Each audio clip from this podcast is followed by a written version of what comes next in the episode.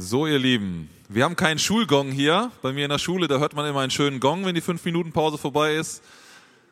Ich bitte euch, wieder reinzukommen, Platz zu nehmen und dann gehen wir in den zweiten Teil und sind gespannt, was Johannes uns da äh, weitergeben wird.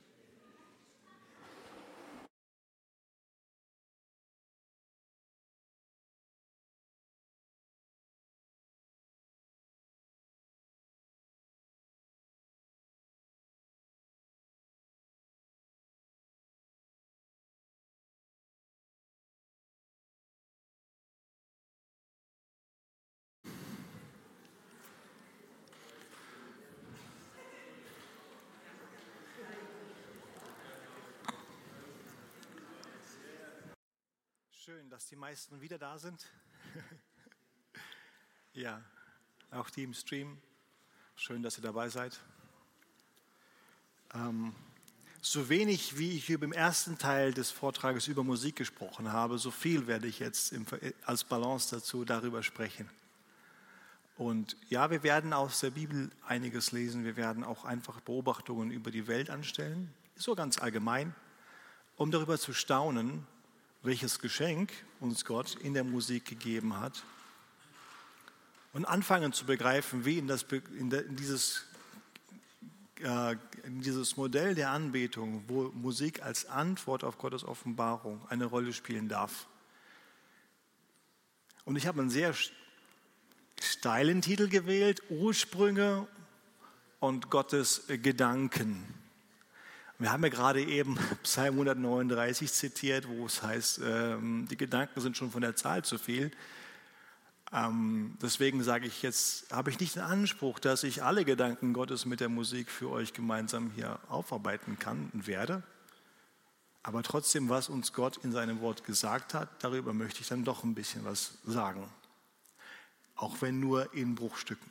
Es bleibt vieles nicht gesagt in den 40 Minuten ungefähr, die uns noch verbleiben. Werde ich wahrscheinlich mehr Lücken reißen müssen, als zu füllen. Und trotzdem hoffe ich, dass wir insgesamt eine Aussage erkennen.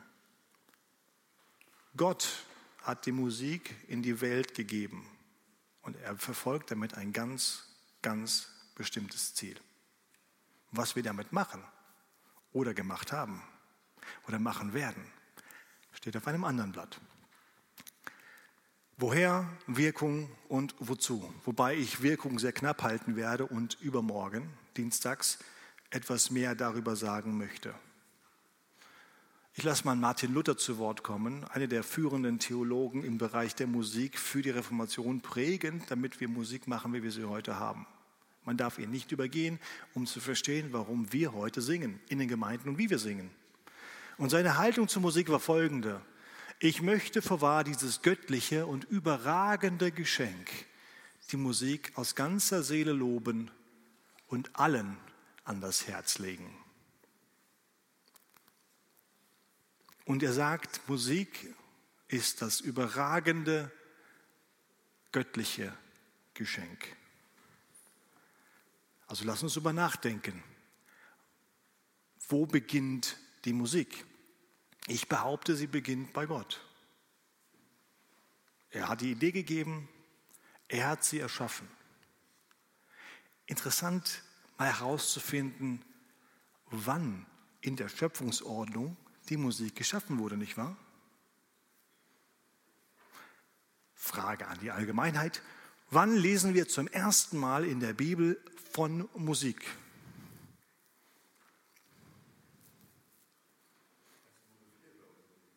1. Mose 4. Denn Jubal, der der Vater aller Flöten, der Instrumentenbau wird dort zum ersten Mal erwähnt. Und weil Instrumentenbau schon erwähnt wird, heißt es, dieses Phänomen Musik gab es schon ganz früh, von Anfang an wohl schon. Na, man kann also schon fast davon ausgehen, dass Adam, zu der Zeit lebte er ja noch, auch schon sang oder wenigstens das konnte, ne? dass die auch Adam und Eva Duets gesungen haben. Im Garten Eden, habt ihr das schon mal gedacht?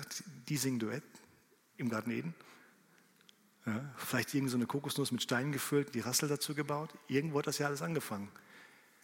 Ja, das steht zum ersten Mal in der chronologischen Schrift, von der Musik. Aber über die Musik haben wir noch ein Zeugnis, das früher ist als 1. Mose 4. Jawohl, Pastor Abrams, Bruder Johann. Ähm, er nennt mich Giovanni. Wir haben eine Beziehung, falls ihr das nicht wisst. ähm, ja, Hiob 38, 7. Hiob 38, 7. Da heißt es, als die Morgensterne miteinander jauchzten und sangen. Das ist dieses Gespräch Gottes mit Hiob, wo er beschreibt, wie er alles schafft. Und dann auf einmal kommt dieser Satz, als die Morgensterne, ein Begriff für Himmelswesen, für Engel, miteinander jauchzten und sangen. Und er beschreibt also dieses, könnt ihr das lesen? Dieses Singen, während er alles andere schafft, Himmel und Erde. Also am Anfang schuf Gott die Himmel, dann fangen die Mergensterne an zu singen und die Erde. Also ab wann gibt es Musik?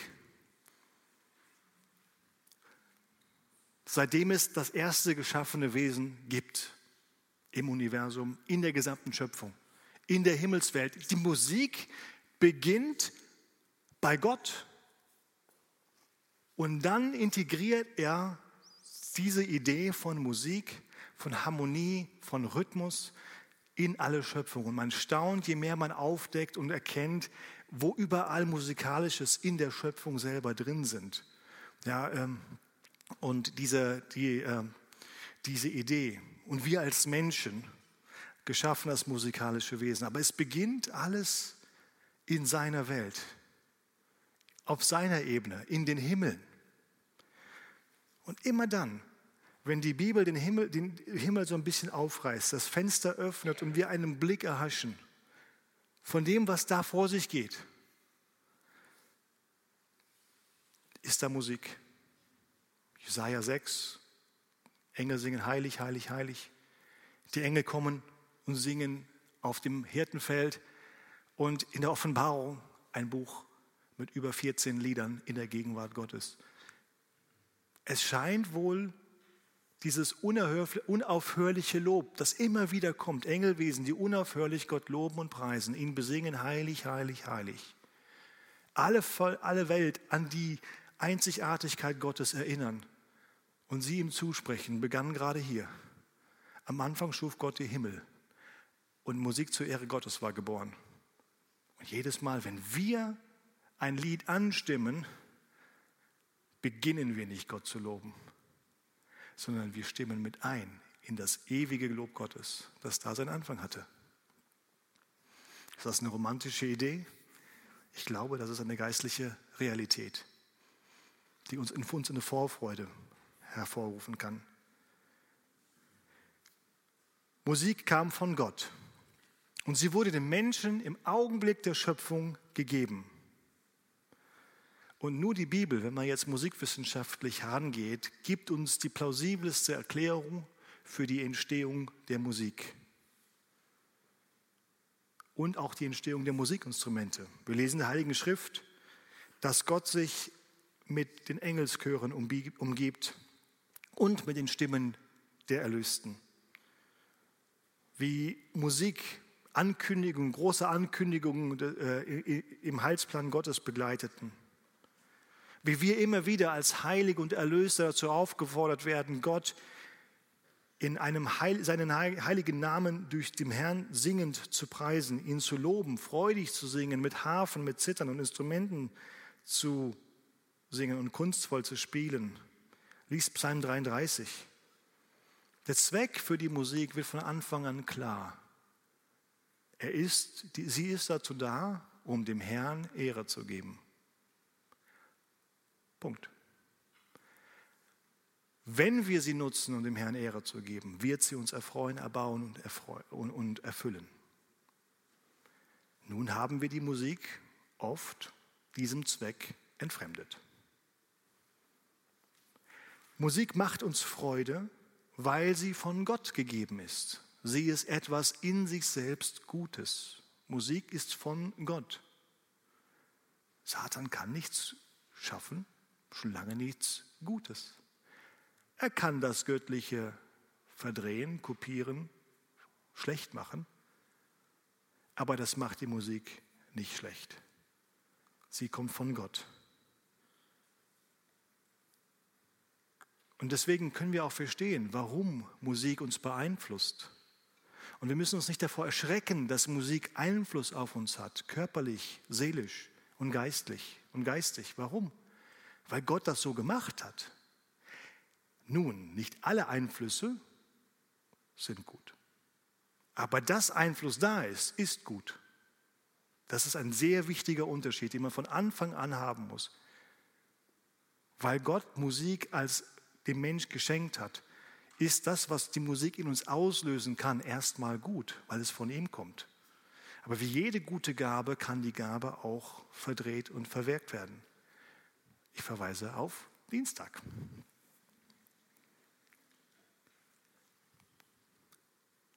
Zephania 3, Vers 17.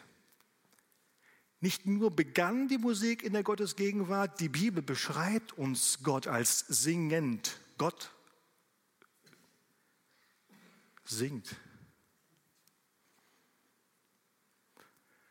Der Herr, dein Gott, ist in deiner Mitte. Ein Held, der rettet. Er freut sich über dich in Fröhlichkeit, schweigt in seiner Liebe. Er jauchzt über dich, muss das heißen, mit Jubel. Und das Wort Jubel ist, ist ein Begriff, der eigentlich die Klangfarbe beschreibt. Und das ist ein sehr durchdringendes, nicht überhörbares, lautes Geräusch. Das ist dieses Wort für Jubel. Das kann zum Beispiel der Schmerzensschrei einer Mutter sein, die ihr totes Kind im Hand hat. Diese Art von Schrei ist dieses gleiche Begriff. Das zeigt nicht, okay, das ist jetzt was Schlechtes, sondern das ist was Lautes, Unüberhörbares. Diesen unüberhörbaren Jubel kann man aber auch als Lobgesang, als unüberhörbar lauten Jubel über sein Volk. Und hier sagt Gott, mit diesem unüberhörbaren Jubel, das jeder mitbekommt, singe ich über mein Volk. Gott singt. Jesus singt. Hebräer 2, Vers 12.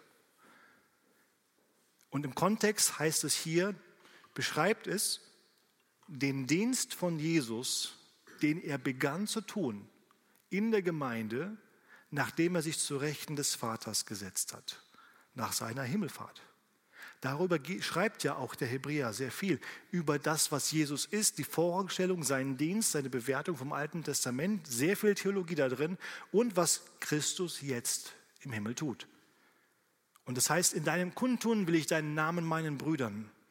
Er ist aktiv in der Verkündigung dabei. Kundtun will ich deinen Namen. Er hilft den Brüdern beim Predigen, bei der Offenbarung Gottes, damit wir antworten können. Und welche Antwort sehen wir in diesem Vers? Inmitten der Gemeinde will ich dir Lob singen. Aber wer tut es? Jesus spricht zu seinem Vater und sagt, ich will dir inmitten der Gemeinde Lob singen. Jesus singt jetzt zur Ehre seines Vaters. Was für ein Gedanke. Und wir stimmen mit ihm ein. Sowohl in der Verkündigung, ist es sein Dienst, an dem wir teilhaben dürfen, so auch im Lobgesang. Es ist sein Dienst, an dem wir teilhaben. Jesus singt. Jesus hat zu Lebzeiten auf der Erde gesungen mit seinen Jüngern. Nach dem Mahl, bevor sie in den Garten gehen. Und als sie ein Loblied gesungen hatten, gingen sie hinaus in den Ölberg. Oh, wie gerne wäre ich eine Fliege an der Wand von diesem Raum. Wie hat Jesus geklungen? War er ein Bariton, Tenor? Konnte er singen? Vielleicht war er ein Monoton. Wer das nicht weiß, der kennt einen. Übrigens, monoton ist überhaupt kein Problem. Man kann es auch so sehen. Er hat seinen Ton gefunden. Alle anderen suchen noch.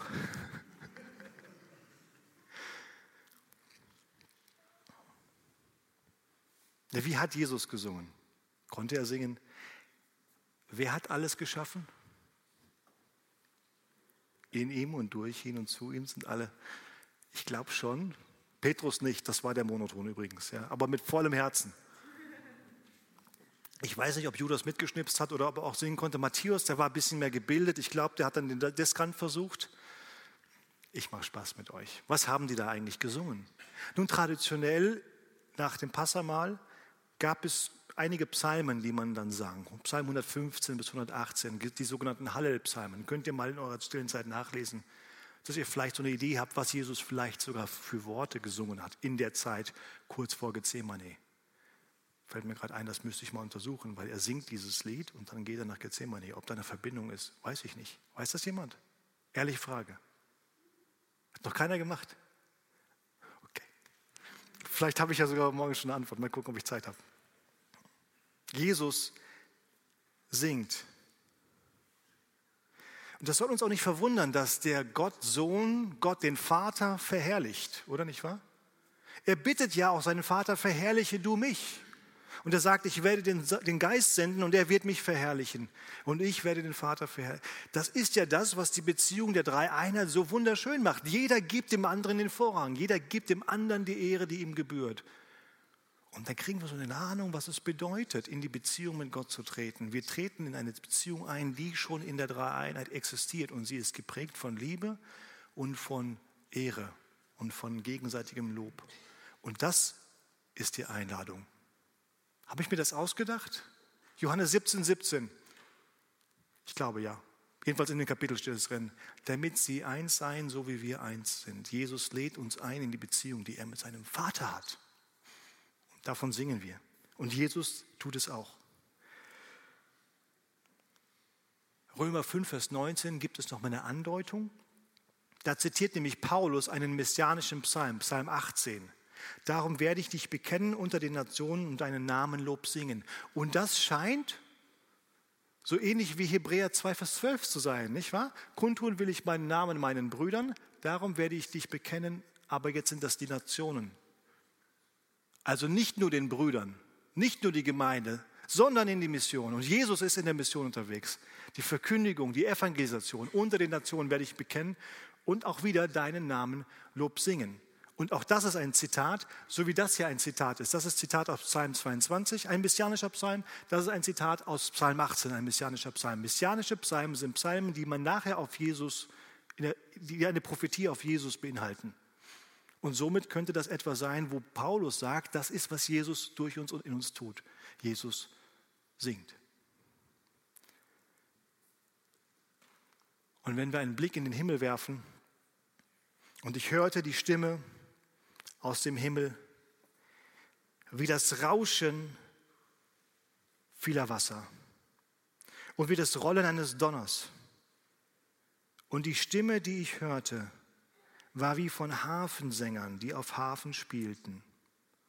Und sie singen ein neues Lied vor dem Thron und vor den vier Ältesten. Und niemand konnte das Lied lernen, als nur die 144.000, die von der Erde erkauft waren. Und er blickt in den Himmel und er hört das Rauschen vieler Wasser und ein lautes Donnern. Er beschreibt eine Stimme wie Hafengesängen. Und dann frage ich mich, seit wann hören sich Hafen wie Donner an?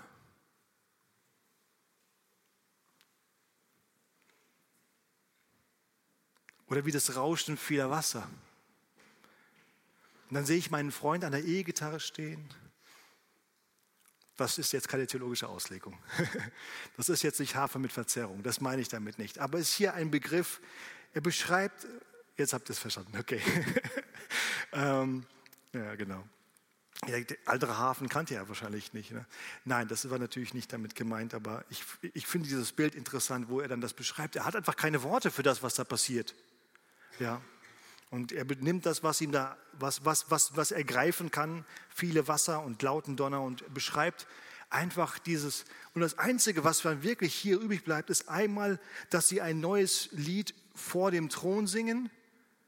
Und die Qualität dieses Liedes kennen wir nicht, aber wir kennen wohl die Dynamik. Und es war wohl laut.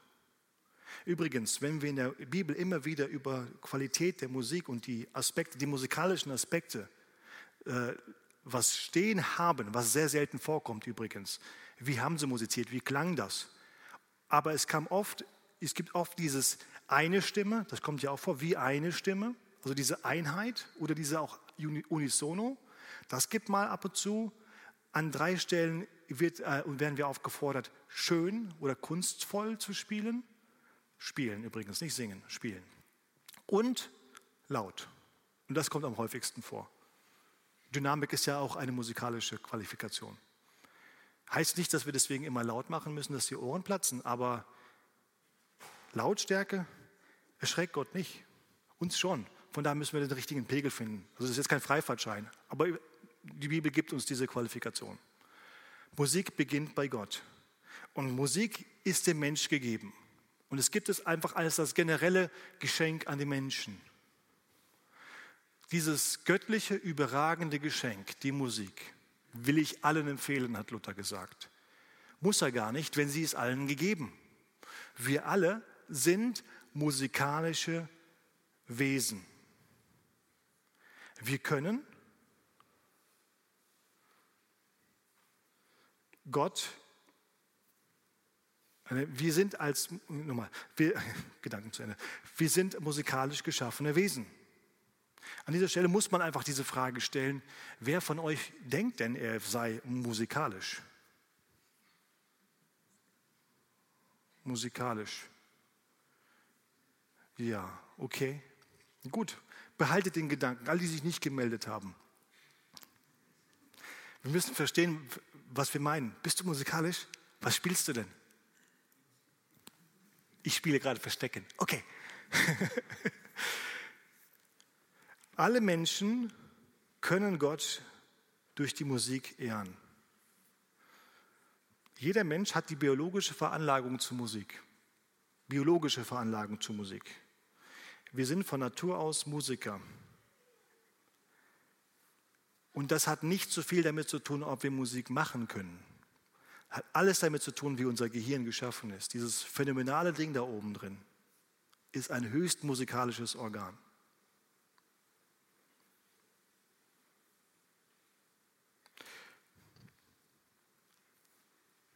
Zweitens, das Muskelsystem des Menschen ist einzigartig dafür ausgelegt, Musik zu machen. Es gibt keinen anderen Stimmapparat, der so komplex ist wie unser. Und nur wir können singen. Alle anderen können nicht wirklich, was auch selbst Vögel kann man nicht wirklich als Singen bezeichnen, wenn man das vergleicht zu dem, was der Mensch macht, machen kann, machen sollte.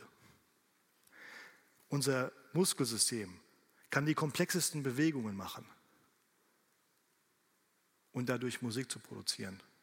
Unabhängig voneinander die Finger zu bewegen und verschiedene Dynamiken, was da alles vor sich geht. Ja, dann muss man ein bisschen schmunzeln, wenn man so stolz sagt, Schimpansen nutzen auch Werkzeuge. Habt ihr das schon mal gesehen, wie die das machen? Ja, ist ja gut. Ne? Aber setzt sie bitte nicht ans Klavier oder an die Geige. Ne? Sorry dafür. Okay. Schlagzeug vielleicht. Sorry, Schlagzeuger. Aber ihr merkt, es geht bei euch gut. Ja? Mir geht es bei euch gut. Musik ist eine Art Sprache, ein universelles Phänomen, das den Mensch vom Tier unterscheidet. Aber wie Sprache gibt es auch unterschiedliche Sprachen. Das heißt, Musik kommt überall vor, aber sie wird nicht überall gleich verstanden. Ja. Wir hätten wahrscheinlich Schwierigkeiten mit orientalischen Viertelnoten hier bei uns und da irgendwie mitzusingen. Das ist eine andere Sprache, sprechen wir nicht. Aber sie ist trotzdem eine Musiksprache. Wir können sagen, wir verstehen sie. Der Mensch hat eine natürliche Neigung, Fähigkeit zur Musik, zur musikalischen Vorstellungskraft.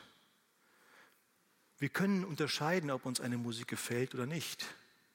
Und allein die Fähigkeit zu sagen, ich mag das oder ich mag das nicht, benötigt sehr sensible, fein abgestimmte Systeme, um Musik wahrzunehmen und sie zu beurteilen und dann eine emotionale oder rationale Entscheidung zu treffen über das, was gerade bei meinen Ohren passiert ist. Ja, was, ist, was es heißt, Musik von Lärm zu unterscheiden. Oder in dem Lärm die Musik noch zu erkennen bei manchen Stilen. Und das braucht ein unheimlich musikalisches Gehirn. Und wenn du Lieblingsmusik hast, dann bist du musikalisch, weil du hast dieselben Veranlagungen wie ein Pavarotti, Starmusiker, in deinem Gehirn. Nur sind die halt in gewissen Bereichen nicht ganz so ausgeprägt. Aber du bist trotzdem musikalisch. Das heißt, wenn du ein Lieblingslied hast oder Musik weißt, die du gerne hörst, bist du musikalisch. Wer ist musikalisch? Es gibt tatsächlich Menschen, die haben Defekte, die das wirklich nicht unterscheiden können. Aber das ist dann ein Defekt. Das ist nicht, wie wir geschaffen sind. Also eigentlich sind wir alle musikalisch. Und deswegen ist es ja auch so schwer, in der Musikdienst zu sein. Ich rede mal jetzt einfach zu unseren Musikern, weil jeder von uns hat mindestens zwei Meinungen zur Musik. Ja? Über Mission, ja, das ist wichtig, machen wir. Ja? Da gibt es nicht so viel zu streiten. Vielleicht über das Wie und Wann und Wer und so. Bei der Musik, anderes Thema. Jeder hat eine Meinung, meistens sogar zwei. Ich habe bestimmt vier Meinungen über Musik. Klappt ihr nicht? Okay. Ähm, manchmal geht das schief, aber ich glaube, hier klappt das. Mal sehen. Okay, welche, denkt mal an die Musik, die ihr zu Hause oder im Radio gerne hört, wenn ihr unterwegs seid, wenn ihr alleine seid, ja? Was euch da gefällt, was euch da anspricht. Und dann überlegt mal, wie viel von der Musik würdet ihr von dieser Stelle haben wollen?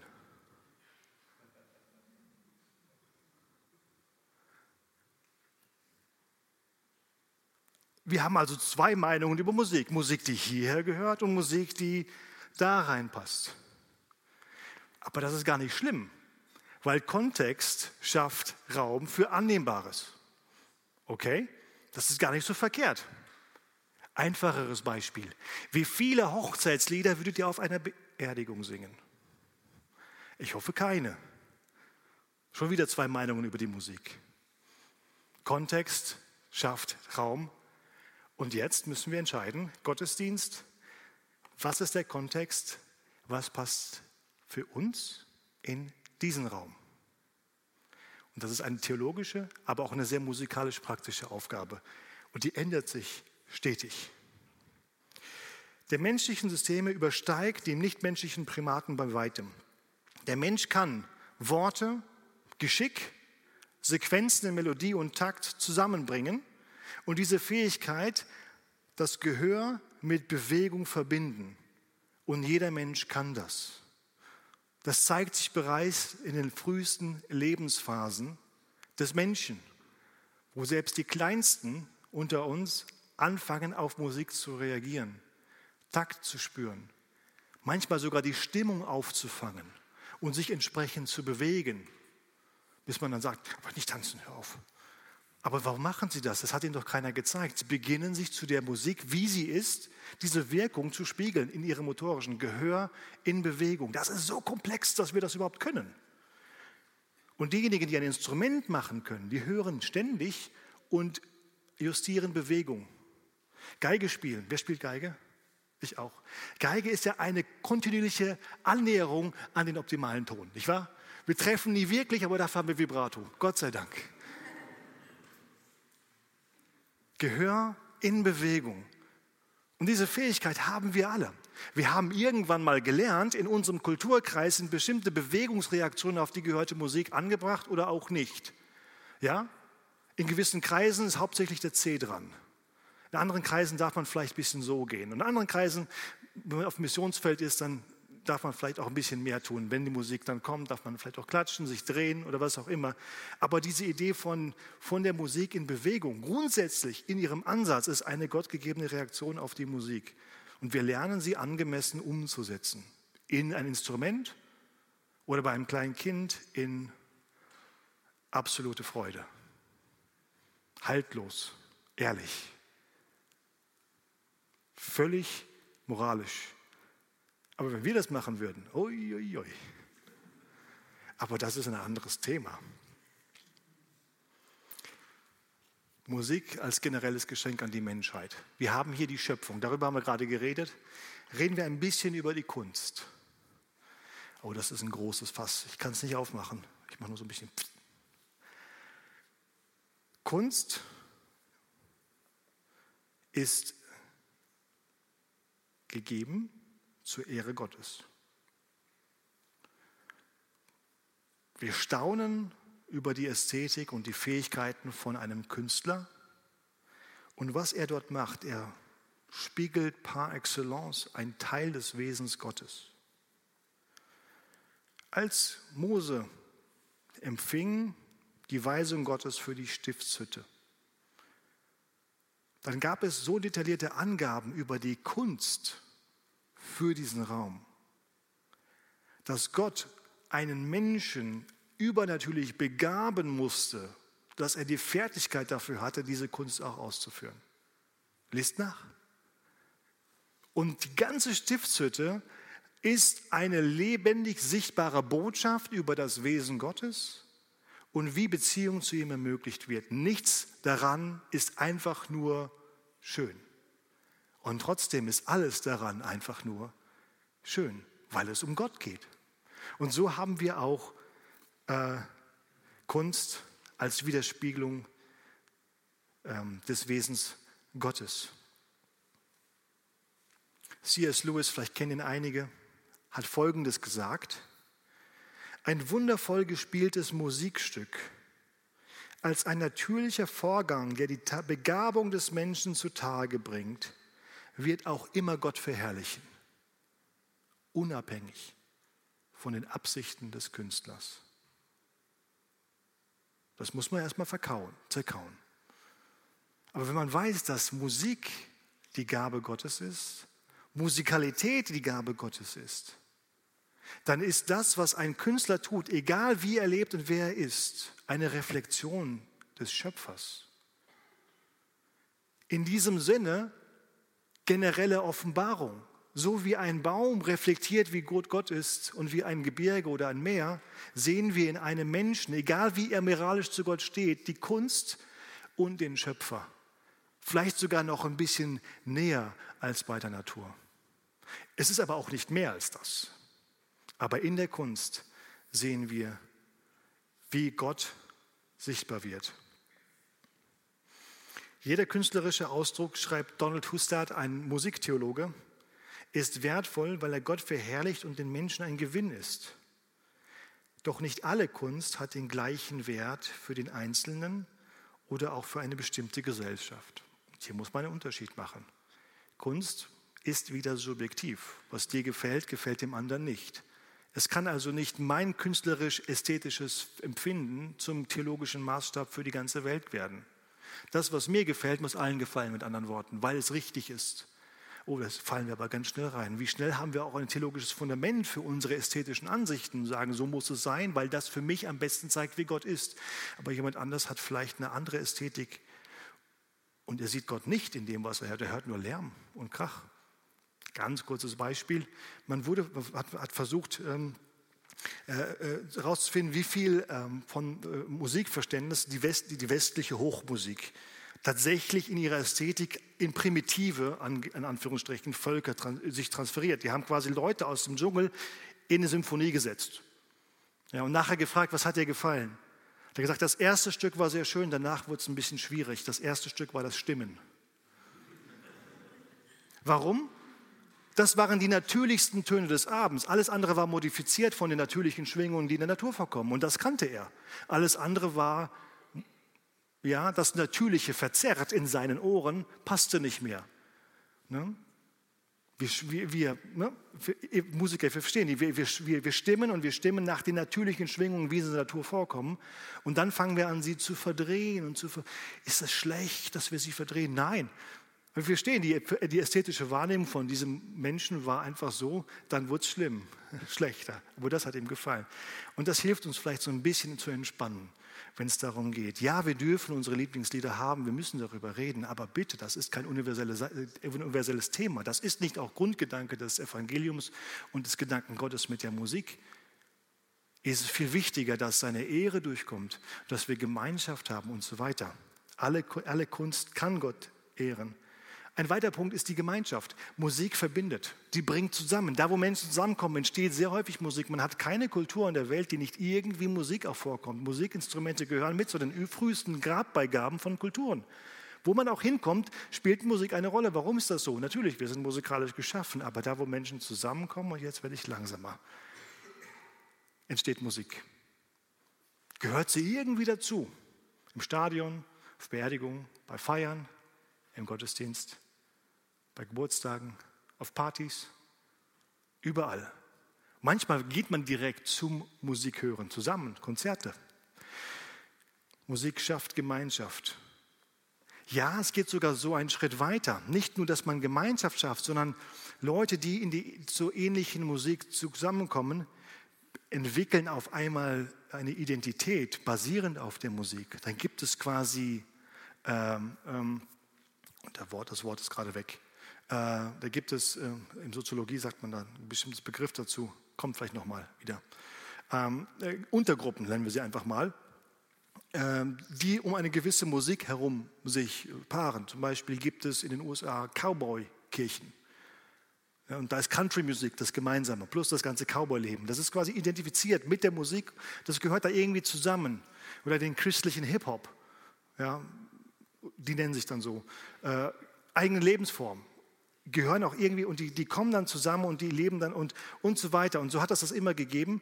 Nur nicht immer sind allejenigen, äh, die diese Musik mögen, Teil dieser Lebensform. Das muss man auch sagen. Ne? Also, aber was heißt einfach, es, Musik prägt Kultur und Kultur bringt bestimmte Musik heraus. Das ist etwas wie die, das ist ein soziologisches Phänomen. Das ist einfach da, wo, wie das in der Welt funktioniert. Wenn Menschen zusammenkommen, dann machen die etwas Gemeinsames. Und da darf es auch nicht verwundern, jedes Mal, wenn es eine Erweckung in dieser Welt gab, ist dort auch eine Musik entstanden. Aus dieser Erweckung heraus. Ein neues Lied ist entstanden. Weil Menschen zusammenkommen, eine gemeinsame Erfahrung haben. Gott gab ihnen äh, eine, eine Wirksamkeit. Auf einmal geistlicher Aufbruch war da. Und auf einmal entsteht Musik, entstehen Lieder. Oder die Menschen fangen, machen einfach weiter mit der Musik, die sie vor, bevor sie Christen waren. Aber jetzt heiligen sie dieses Lied, heiligen sie diese Musik zur Ehre Gottes. Und der Rest der Christenheit schreibt sich den Kopf und sagt, geht das überhaupt? Darf das überhaupt sein? Alle 100 Jahre wieder das gleiche, die gleiche Frage. Alle 100 Jahre die gleiche Frage. Geht das? Darf das sein? Das ist eine wichtige Frage. Man darf nicht einfach alles ungeprüft übernehmen, aber wir müssen von der Geschichte lernen. Da, wo Gott was tut, entsteht was Neues. Neues fordert das Alte heraus. Wir müssen damit umgehen, auf der Basis des Wortes. Was hilft, was erfüllt die Ziele Gottes in unserem Leben. Und Leib und Seele. Ganz kurz dazu was. Zum Beispiel, und das ist in letzter Zeit, nehme ich das so wahr, verstärkt, auch ein Thema, aber auch schon länger, dass Musik als therapeutisches Mittel eingesetzt wird für verschiedenste Dinge. Ich lese mal was vor hier, so ein Zitat. Durch angemessene Musiktherapie können heutzutage zum Beispiel Alzheimer-Patienten zumindest die Wahrnehmung ihrer eigenen Identität oder Parkinson-Patienten kurzzeitig die rechte Auffassung von Zeit und Bewegung erhalten.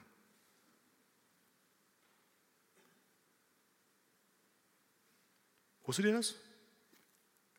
Dass Musik das kann? Musiktherapie in der Psychologie, man versucht, dann, versuch, man versucht dann die Lieder zu finden, die einem Menschen in gewisser Weise helfen. Ja? Also da gibt es nicht das Lied für Freude und das Lied für Trauer und das Lied für Entspannung, sondern man muss versuchen, was spricht bei diesem Menschen an. Das ist etwas sehr Subjektives, was Hochkomplexes. Nicht neu, oder? 1 Samuel 16. Wenn nun der böse Geist von Gott über Saul kam, so nahm David die Harfe und spielte auf seine Hand und Saul fand Erleichterung. Und es wurde ihm wohl. Der böse Geist wich von ihm. Emotion und Musik, das geht einher. Beispiel aus 1. Mose 31. Jakob flieht vor seinem Schwiegervater. Er jagt ihm nach und sagt ihm, ich hätte dich mit Freuden begleitet, mit Gesang und Tambourin und Lautenspiel. Quasi, ich hätte meine Freude, die wäre so groß gewesen, ich hätte spielen müssen, ich hätte singen müssen, ich hätte Musik für dich gemacht. Jakobus 5,13 ist jemand guten Mutes? Singe Psalmen. Nimm diese freudige Erregung, die du spürst, diese Freude, die du hast, und nimm einen Psalm, damit sie geheiligt wird zur Ehre Gottes, weil das machen die Psalmen ja. Sie nehmen Emotionen und richten sie auf Gott aus. Freude, Trauer, Leid, Wut, Zorn, Bitterkeit, Zweifel. Ja, natürlich wirkt Musik auf unseren Körper. Da will ich am Dienstag mehr darauf eingehen, auf unseren Körper, auf unsere Motorik, auf unsere Atmung, unseren Blutdruck. Sie wirkt auf die Seele, Freude, Trauer, Erhabenheit, Zärtlichkeit, Demut, Wut, Aggression, Depression, Hysterie, Euphorie, Macht, Sinnlichkeit. All das kann Musik in uns zu einer gewissen Weise aus, auf, hervorrufen. Wie ordnen wir das ein? Kommt Dienstag. Und auf unseren Geist, die spirituelle Wirkung auf unseren Menschen. Religiosität ist oft mit Musik verbunden. Das hat auch gewisse Gründe. Das ist ein sehr guten Grund, dass wir singen. Musik ist ein generelles Geschenk an den Menschen, aber ich möchte da nicht aufhören. Denn Gott ist, hat die Menschen nicht einfach nur mit Musik wegen dem, all den guten Dingen, die sie bei uns tun kann, gegeben. Gott hat ein größeres Ziel. Und wir als seine Kinder haben das Vorrecht und den Auftrag, der Welt zu zeigen, wozu sie eigentlich da ist. Musik als besonderes Geschenk für die Gläubigen. Johann Sebastian Bach, einer meiner Lieblingsmusiktheologen. Mit aller Musik soll Gott geehrt, das muss man untheißen, und die Menschheit erfreut werden. Wenn man Gott mit seiner Musik nicht ehrt, ist die Musik nur ein teuflischer Lärm und Krach. Er sagt, was die Musik wirksam macht, ist die Ausrichtung auf Gott. Ich tue sie zur Ehre Gottes. Aber sie hat auch eine horizontale Wirkung den Menschen erfreuen. Dieses Wort für erfreuen ist nicht einfach nur, sie müsste ihnen gefallen. Sie darf sie erbauen, ermutigen, ihnen Gutes tun. Rekreation ist eines der Worte, die er in einem anderen Kontext gesagt hat. Also ihnen etwas Positives geben, sie ansprechen. Und beides. Merkt was mit aller Musik. Nicht mit der geistlichen Musik. Und so hat er tatsächlich sein ganzes Leben gelebt. Er hat Musik für säkulare Anlässe und für geistliche Anlässe geschrieben. Bach war bei der Kirche angestellt, er war Kantor für eine lange Zeit in, in, in Leipzig. Aber auch seine Werke für die Welt und für die Kirche waren aus dieser Motivation, mit aller Musik Gott zu ehren. Und er zeichnete alles, SDG, Soli Deo Gloria, Gott allein die Ehre. Vielleicht dürfen wir davon was lernen. Wir haben einen Auftrag für die Musik. Und ich habe am Samstag davon gesprochen, ich habe heute morgens etwas davon gesprochen. Ich möchte es kurz zusammenfassen, bevor wir jetzt in die Fragestunde kommen. Das sind alles Dinge, die wir durch die Musik kommunizieren können. Ich glaube, das war's. Genau. Anbetung Gottes hatten wir am Anfang, erster Vortrag die Verkündigung.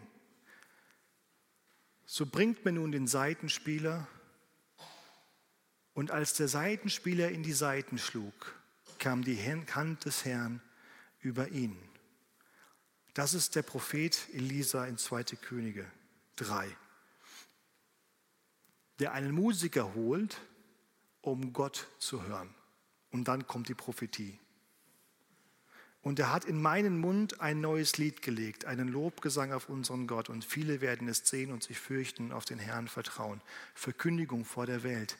Lehre, lasst die Botschaft von Christus bei euch den ganzen Reichtum entfalten. Unterrichtet einander in Lehre Christi. Zeigt einander den rechten Weg. Tut es mit der ganzen Wahrheit, die Gott euch gegeben hat. Singt Psalmen, Lobgesänge und von Gottes Geist eingegebene Lieder und singt sie dankbar aus tiefstem Herzen zur Ehre Gottes. Lasst Gott zu euch durch die Lieder sprechen. Lasst das Wort Christi, lasst Gott reden, lasst Christus reden. Christus hat gesprochen, Christus spricht durch seinen Geist, durch seine Lieder kann er zu uns sprechen, uns unterweisen. Dienst. Ja, Gott hat uns die Musik gegeben, damit Menschen, die diese Begabung besonders ausgearbeitet haben, diese Musikalität verfeinert haben, Verständnis vertieft haben, ein bisschen besser sind mit Hören und Bewegen, ja, als manche andere. Wir sind ja alle musikalisch, aber manche sind besonders talentiert, nicht wahr? Jeder kann singen, aber nicht jeder ist zum gleichen Publikum berufen. Und manche sagen im Herzen Amen und Amen. Aber es ist ein Raum zum Dienen. Ja, es ist ein Raum, manche dienen ihr ganzes Leben lang in diesem Bereich und viele haben ihren Dienst in der Gemeinde, in dem Bereich. Lass uns das nicht klein halten. Das ist etwas. Und das haben wir bei David gesehen. Alle diese, heißt es in 1. Chronik 25, spielten unter der Leitung ihrer Väter.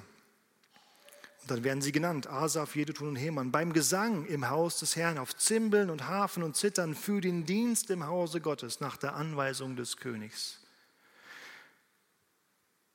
Sie waren eingesetzt zum Dienst im Gesang auf Zimbeln, Hafen und Zittern. Wir sehen hier Rhythmusinstrumente und wir sehen hier Saiteninstrumente und an anderer Stelle werden auch die Blasinstrumente. Es werden keine Limitierungen in die musikalische Vielfalt gegeben. Es wurde aber gesagt, dem Herrn zur Ehre und nur zu ihm. Und die Gemeinschaft, die gerade beim Musizieren in der Gemeinde so besonders wertvoll wird. Vor 100 Jahren protestierte ein gewisser Chesterton gegen den Umstand, dass Spezialisten und Experten alltägliche und überlebenswichtige Aktivitäten übernahmen. Er schrieb, dass es noch gar nicht so lange her war, dass, Tischen, dass Männer an Tischen gemeinsam sangen. Und lass mich dazwischen schieben.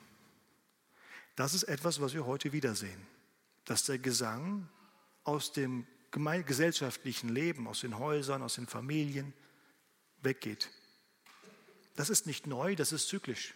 Wir sind gerade wieder da, wir müssen das wahrnehmen.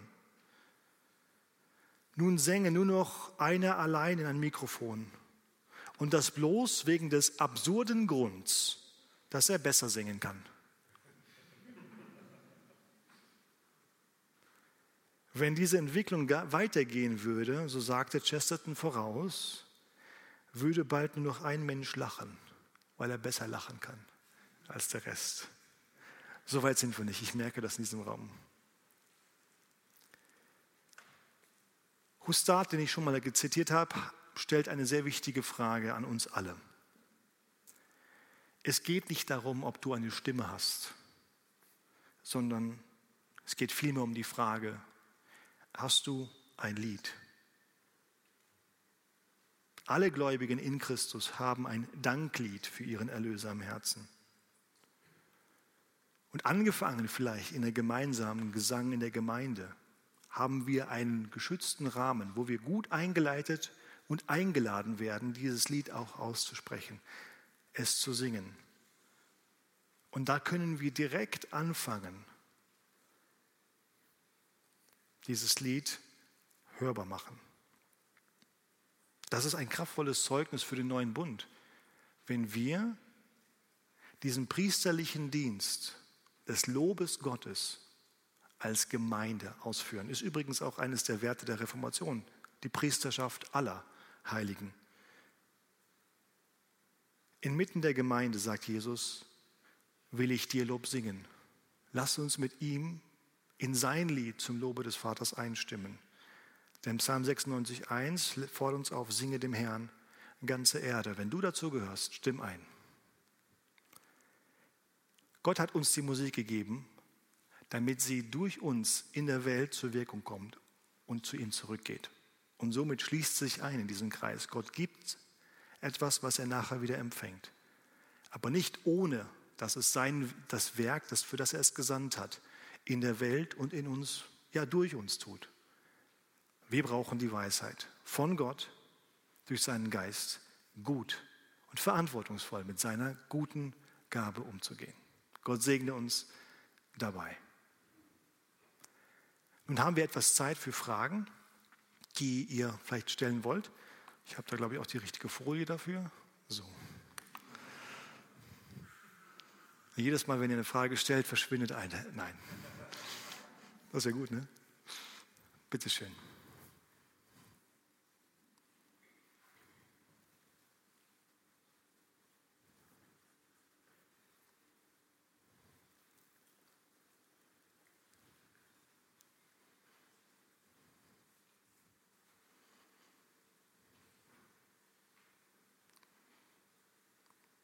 Dann habe ich eine Frage an euch. Wollen wir beten? Stehen wir auf dazu. Und ich möchte einfach Freiraum geben. Wenn ihr dem Herrn etwas zu sagen habt, etwas sagen wollt in leisen oder auch lauten Gebeten, fühlt euch so frei. Lasst uns eine Gebetsgemeinschaft machen. Lasst uns ihm danken für das Geschenk. Lasst uns bitten, dass wir Weisheit haben. Ich schließe dann ab.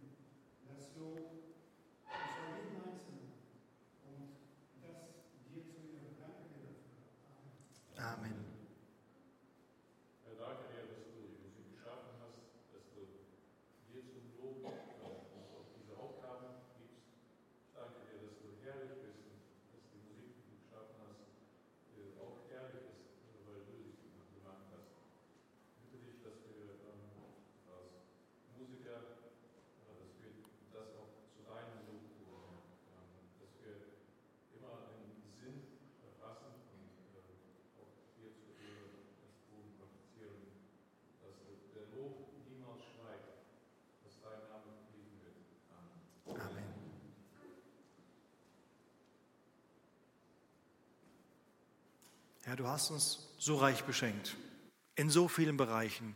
Durch Jesus Christus hast du uns den Weg zurück in die Beziehung mit dir ermöglicht, dass wir hineintreten können diese Anbetungsbeziehung zu dir. Aber du hast uns noch so viel mehr gegeben, allein wie du uns geschaffen hast.